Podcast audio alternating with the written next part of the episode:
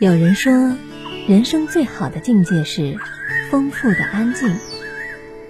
安静是因为摆脱了外界的诱惑，丰富是因为拥有了内在的宝藏。于无声处听雨，于寂静时看山，于闲时看书，这样的日子足够美好。静能生智慧，悦能品百态。腹有诗书气自华。东莞综合广播阅读时间节目，主持人安琪陪你用耳朵听世界。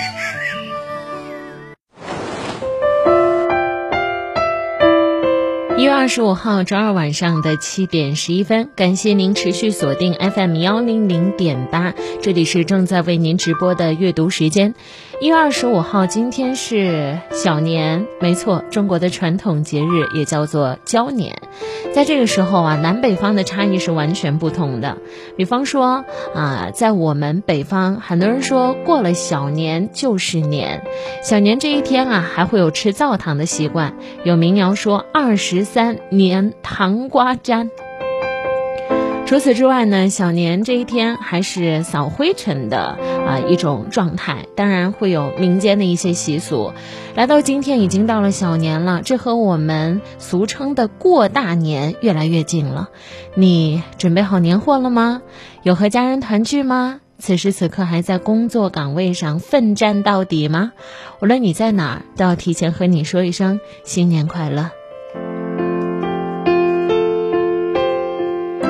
提到年，你会有什么样的印象呢？对于我来说，小时候的新年是极度的愉快的，因为我可以收到很多压岁钱，收到很多红包，啊，除此之外呢，还可以吃到各种各样的糖果。而在这一天、这几天，父母是不会阻碍我去吃糖的。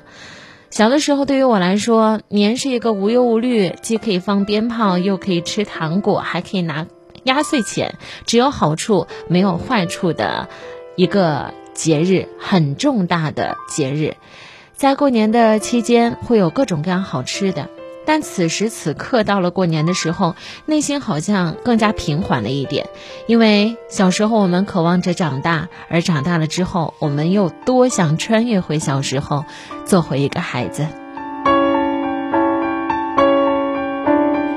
好多年了，日子过得或许有一些匆忙。从前稀松平常的年味和团聚，都变得没那么容易了，反而更加珍视过年这一件事情。真的，比起温暖的味觉记忆和深刻的情感连结，催婚催生的亲戚可能都不是事儿。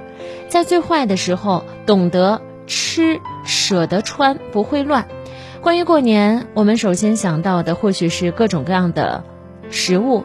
在过去的艰难时刻，中国人再穷困再节省，也会为一年到头的年夜饭倾倒而出，倾囊相助。或许没有什么东西会比美味的食物更加治愈人心了。两三年之前，我看过一部纪录片，叫做《四个春天》，导演陆庆奇记录了回家的四个春节。我们可以在自然有趣的家庭生活当中，看到年老夫妻的自洽晚景。看到孩子和燕子的来来去去，看到生活的辛苦和失意，看到食物和人的关系。